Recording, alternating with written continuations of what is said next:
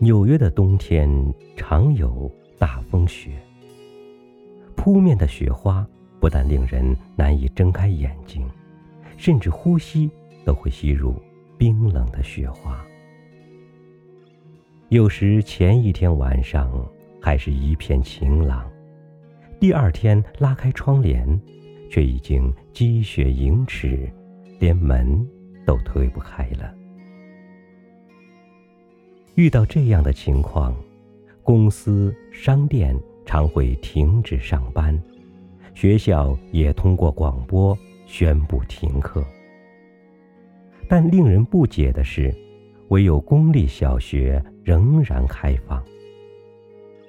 只见黄色的校车艰难地在路边接孩子，老师则一大早就口中喷着热气，铲去车子前后的积雪。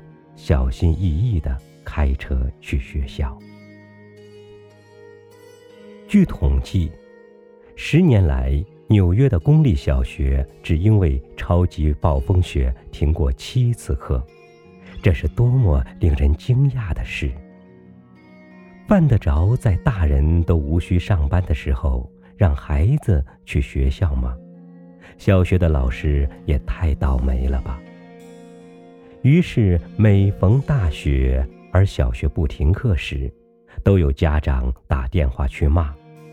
妙的是，每个打电话的人反应全一样：先是怒气冲冲的责问，然后满口道歉，最后笑容满面的挂上电话。